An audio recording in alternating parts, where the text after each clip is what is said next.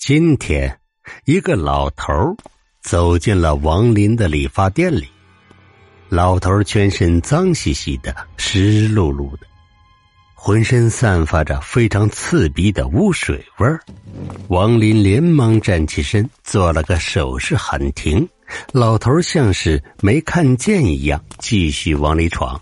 王林一把拉住他，做出送客的架势，说已经打烊了。王林外号。钻钱眼儿，他不会给这种人理发，因为会破坏理发店的品味的。老头强烈不满，问道：“你的店不是晚上九点打烊吗？”王林看看墙上的表，又看看店门上的广告牌，上边确实写着“风景云理发店”，营业时间早八点晚九点。王林自知理亏。眼珠子一转，计上心头，压低声音对老头说：“要理发可以，理一次要一百块，你有那么多钱吗？”老头一听，顿时呆住了，被王林说的钱给镇住了。老头用那枯枝般的手在两个口袋里翻来翻去，好不容易翻出来皱巴巴的两张钱，还是十块的。老头气愤的说道。人家理发店一次只要十块，凭啥你要一百？这不宰人吗？王林得意洋洋的说：“老头，这你就不懂了。我这理发店每天理发的客人可都是有身份的，所以这理发的钱呢，自然和其他的店不一样。我看你没有吧？没有，那别想理呀！”看着王林那股得意劲儿，老头眨巴眨巴眼。只好愤怒的头也不回的走了。刚走到店门口，老头突然回过头来，对王林撂下一句话：“你等着，我一定让你亲自给我理。你理定了，我这身脏都是你造成的。”说完，大步流星的走了。时间过得飞快，不一会儿就要打烊了。王林来到门口，准备拉下卷帘门。就在这时，突然门外钻进两个小孩来。王林一看，两个小孩长得虎头虎脑，煞是可爱。王林清了清嗓子，对俩小孩说：“小朋友，理发店打烊了，明天再来吧。”俩小孩异口同声的回答道：“我们不理发，是我们的爷爷理发。我们家离这不远，你跟我们走一趟吧。”两个小孩说完，晃了晃手心里拿着的几张百元大钞。王林本来不愿意，但是最近店里生意不大好，又加上看在钱的份上，就答应了。王林和俩小孩一路七拐八绕，就在自己不耐烦的时候，俩小孩说他们到家了。王林走进去一看，里边昏暗的烛火下坐着一个老头仔细这一看，就是那个之前来店里的臭老头。老头开口说话了：“你怎么样？意外吧？之前我就想试试你，看看你对我的态度。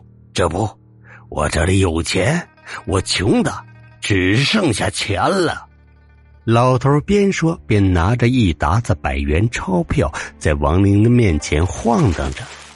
怎么样，想要不？王林两只眼睛都看直了，忍不住点点头。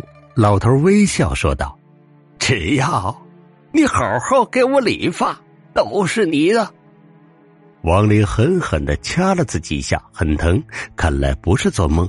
王林突然想到，前不久市里有个老头买彩票中了五百万，正当主持人找他谈谈中奖心情时，老头却失踪了。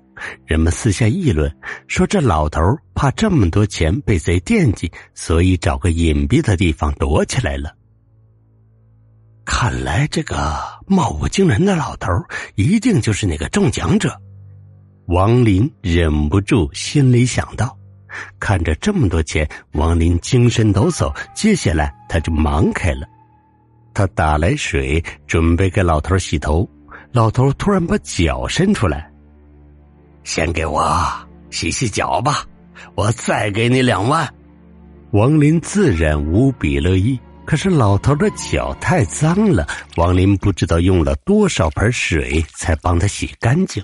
好不容易洗完了脚，王林开始给他理发。可是老头的头发又乱又硬，就像密密麻麻的树枝一样。王林用理发的剪刀累得手都酸了，可是为了钱，他忍了。话说另一边，王林的老婆小红迟迟不见王林回家，就先睡了。半夜三点醒来，发现王林还没有回来，心里产生不好的预感，于是穿上衣服到外边找他。找遍了房屋周围，没见着一个人影。天蒙蒙亮了，小红来到自家后院，不经意一抬头，看到王林。正趴在后院那棵大槐树上，用理发的剪刀正在割树枝，地上已经堆满了树枝。小红喊了几声，王林好像没听见。小红来到树下，拿着竹竿打了他几下。王林从树上跳下来，一脸莫名其妙，像是找什么，气喘吁吁的说：“咦，那个老头呢？怎么不见了？说好理发给我两万五的。”小红很疑惑，问他怎么回事王林把昨晚发生的事儿一五一十全说了。小红看了看大槐树，又看了看两边两棵小槐树，顿时吓得脸色煞白。王林理发店后院养了不少的猪，他在猪圈下边挖了个排水口，污水直接流向了大槐树。由于猪很多，大槐树很多时候都泡在污水中，人们嫌脏，以至于无人给大槐树枝叶打叉，显得异常难看。王林怕猪被人偷去，在院墙上安装了摄像头。王林在电脑前调出昨晚的监控录像，夫妻俩不看不打紧，一看立马吓了个半死。只见监控录像里，两个小孩领着王林蹦蹦跳跳来到自家后院，沿着后院绕了一大圈，最终来到大槐树前。只见王林面对大槐树，似乎在交谈什么，一脸兴奋。紧接着，王林就忙开了，先是打了一盆水，开始洗树干；接着打了几盆水，开始洗树枝，然后拿出剪刀。开始给大槐树修剪起来。王林看到这里，想到了什么，赶忙拿出昨晚老头给他的钱，伴随着一声尖叫，果然他没有猜错，手里拿的红超超的票子都是树叶。